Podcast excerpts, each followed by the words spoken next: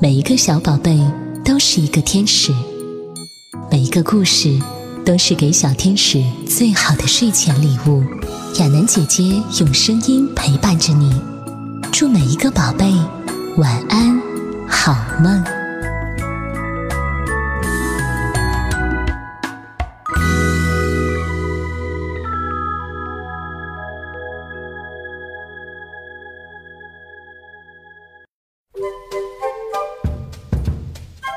嗨亲爱的小乖乖，我是你的亚楠姐姐。今天啊，我们继续来讲巴巴的故事。这个故事叫做《巴巴的朋友》。夏天到了，赛斯之城的小象们放暑假了，泽菲也要回家度假去了。一想到马上就能见到家人，泽菲开心极了。可是他又舍不得离开他的好朋友们。舍不得离开巴巴国王、赛斯王后、老婆婆，还有他最要好的朋友亚瑟。火车通过大桥的时候，泽菲老远就看到来送他的朋友们，他挥着手帕跟他们道别：“再见，再见。”火车顺利的到达了侯城的火车站。猴子泽菲的爸爸妈妈还有弟弟妹妹们早就等在外边了。泽菲下了火车，一下子扑进了妈妈的怀里，妈妈紧紧地抱着他说：“宝贝，你长大了。”全家人欢欢喜喜地挤上了自己家的小汽车，泽菲和爸爸并排坐在前面。妈妈和妹妹还有两个弟弟坐在后排。泽菲像模像样的大喊一声：“出发，全速前进！”泽菲的家建在高高的树上，他们得借助绳梯才能回家。不过，这对泽菲来说可是件再容易不过的事情了，因为泽菲是一只灵巧的小猴子。泽菲一边轻松地在绳梯上攀爬，一边想：“嗯，我的大象朋友们可没法走这条路。”呵呵。泽菲的家小小的，但很舒适。妈妈在厨房里煮巧克力香蕉汤，他和弟弟们玩起了捉迷藏。爸爸忙着搬行李箱，妹妹开心地荡着秋千。晚饭后，泽菲一上床就睡着了。到了半夜，他被夜莺的歌声吵醒了。他一咕噜从床上跳起来，跑到窗户边，开心地和窗外的夜莺打招呼：“你好啊，老朋友！”两个老朋友很久不见了，他们兴高采烈地聊了很多。最后，夜莺说。知道吗？火车站来了一个给你的大包裹，上面写着“巴巴记”。泽菲眼前一亮，可能是一架钢琴，那可是我在音乐比赛中获得的大奖。第二天早上，泽菲急忙赶往火车站，包裹取回来了，里边是一个大大的惊喜：巴巴国王寄来一艘漂亮的小船。爸爸帮泽菲把船推进了海里。泽菲欢呼雀跃，他要去海里游泳、钓鱼了。这都是跟大象们学的。猴子们很羡慕他，因为他们都怕水。伊莎贝尔公主对她父亲胡克将军说：“爸爸，泽菲的胆子可真大呀！”一直在静静的钓鱼的泽菲，突然大声惊呼起来：“快看呀，看我钓上来什么了！”美丽的鱼儿说话了：“猴子先生，不要把我抓这么紧，我都喘不上来气了。请听我说，我是一条小美人鱼，我和你一样，有一个头，两只胳膊。不过，你瞧，我还有一条鱼的尾巴。”我的家在大海里，如果你把我带到森林，我肯定会死掉的。放了我吧，让我回家跟姐妹们团聚吧。我叫艾莱，也许有一天你会需要我的帮助，到时候只要扔三颗鹅卵石到水里，再喊三遍我的名字，不管我在哪里，我都会迅速赶到你的身边，尽我所能帮助你。永远都不会忘记你的。听完小美人鱼的话，泽飞轻轻地把鱼钩从她身上取下来，把它放回了大海，尽管心里有点不舍。回家的路上，泽飞看见很多猴子都在看报纸，卖报的猴子还边跑边喊：“号外，号外！伊莎贝尔公主失踪了！”泽菲吃了一惊，可怜的公主，怎么回事？今天早上我还见她在海滩上玩呢。路边的人正在谈论，说是伊莎贝尔公主在王宫花园里玩耍的时候，天空中突然飘来一朵绿色的云彩，把公主围了起来。云彩飘过的地方只留下了一股烂苹果的味道，而公主却不见了。胡克将军很担心自己的女儿，他命令阿里斯上校召集王宫里所有的卫兵，马上去寻找公主。将军，请放心，勇敢的上校回答：“我向您保证，我们一定尽全力找回您的女儿。”阿里斯上校和他的卫兵们四处寻找公主，从天上到水里，从树梢到山峰。甚至把灌木丛都翻了个遍，但都没有发现公主的踪迹。胡克将军急匆匆坐车赶来了，可是面对他的询问，阿里斯上校渐渐地低下了头。将军心情沉重，却不得不接受事实。只有泽飞还抱着希望。他偷偷的在背包里装了一壶水和一些干粮，还有他最珍贵的东西——一把小提琴和他扮小丑的衣服，然后朝大海走去。这个时候的海滩上没有人。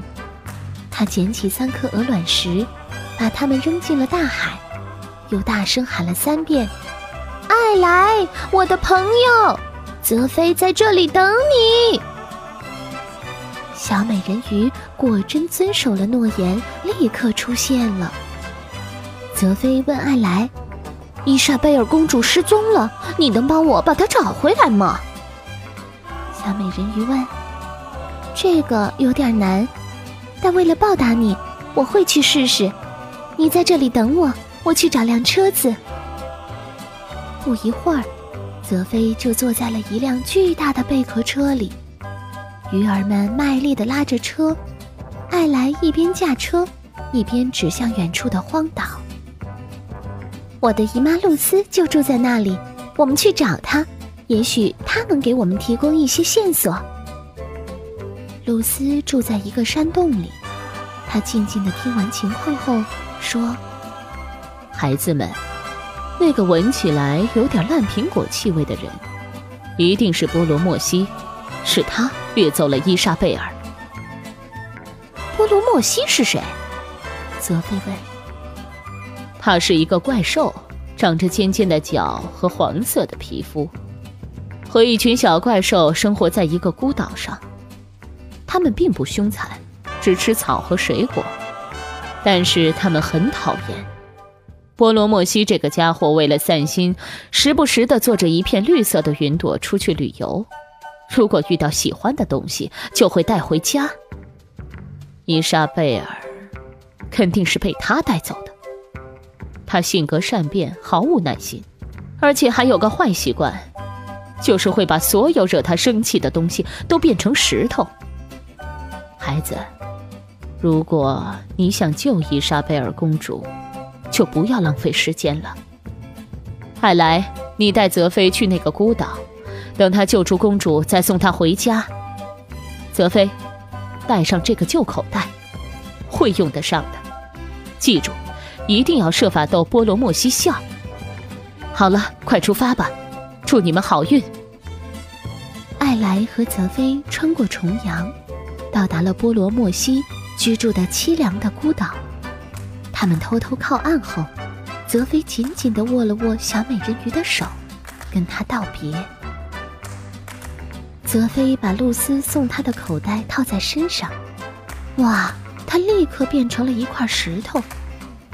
他一边小心翼翼地往山顶移动，一边思考接下来该怎么办。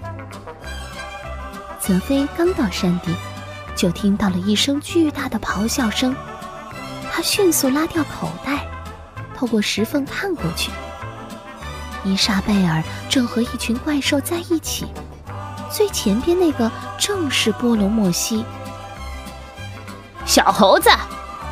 波罗莫西怒吼道。我把你抓来是觉得你很好玩，可你呢，一直在哭，根本不好玩。我受够了，我要把你变成一块石头。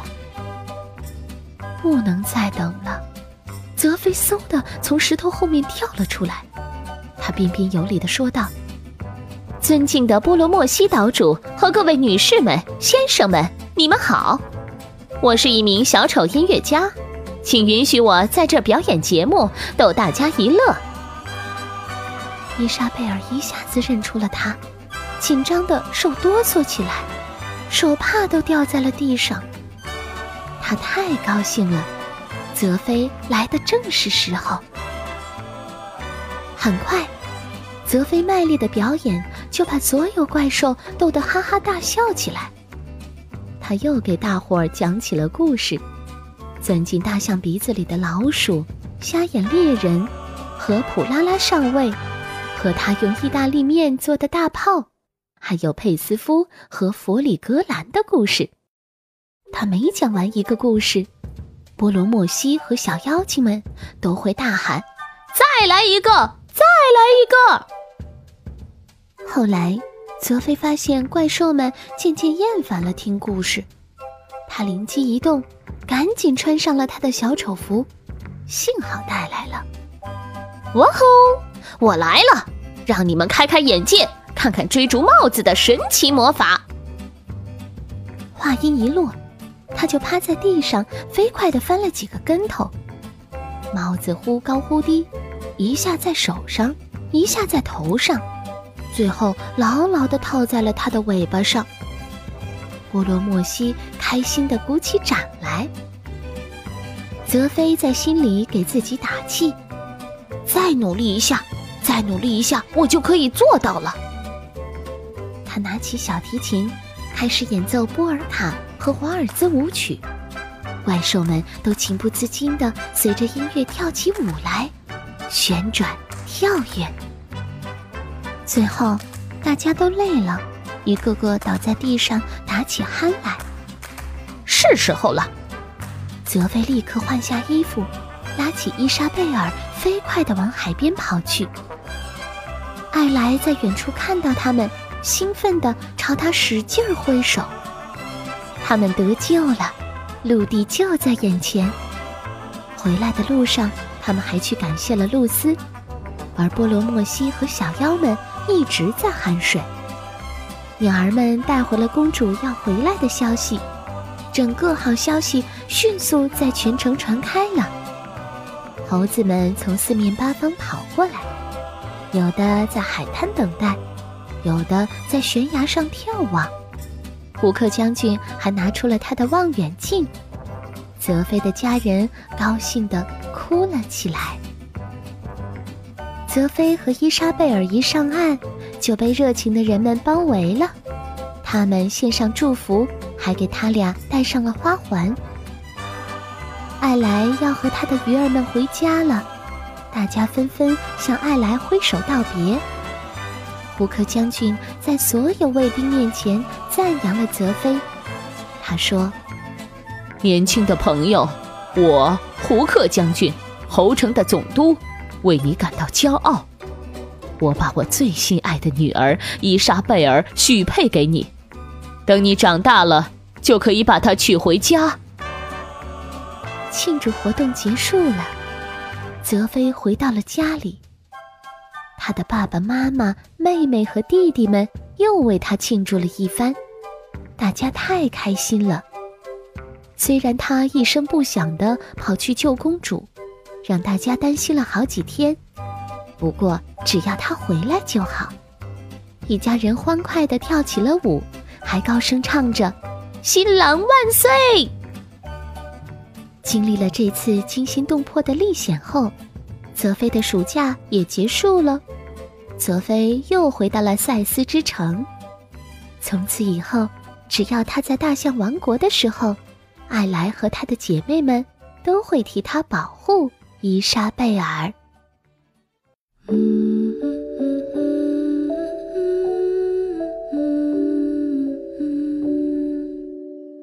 亲爱的宝妈、宝爸还有宝宝们，想跟亚楠姐姐互动吗？更多故事和精彩内容，请搜索公众号“顾亚楠”，更多有趣的声音旅程等你探寻哦。小宝贝，晚安。本节目由杭州声达悦动文化创意有限公司荣誉出品。关于声音的事儿，我们全知道。业务合作：新浪微博配音人顾亚楠，或登录公司网站三 w 点声达悦动全拼点 com。声达天下，悦动前沿。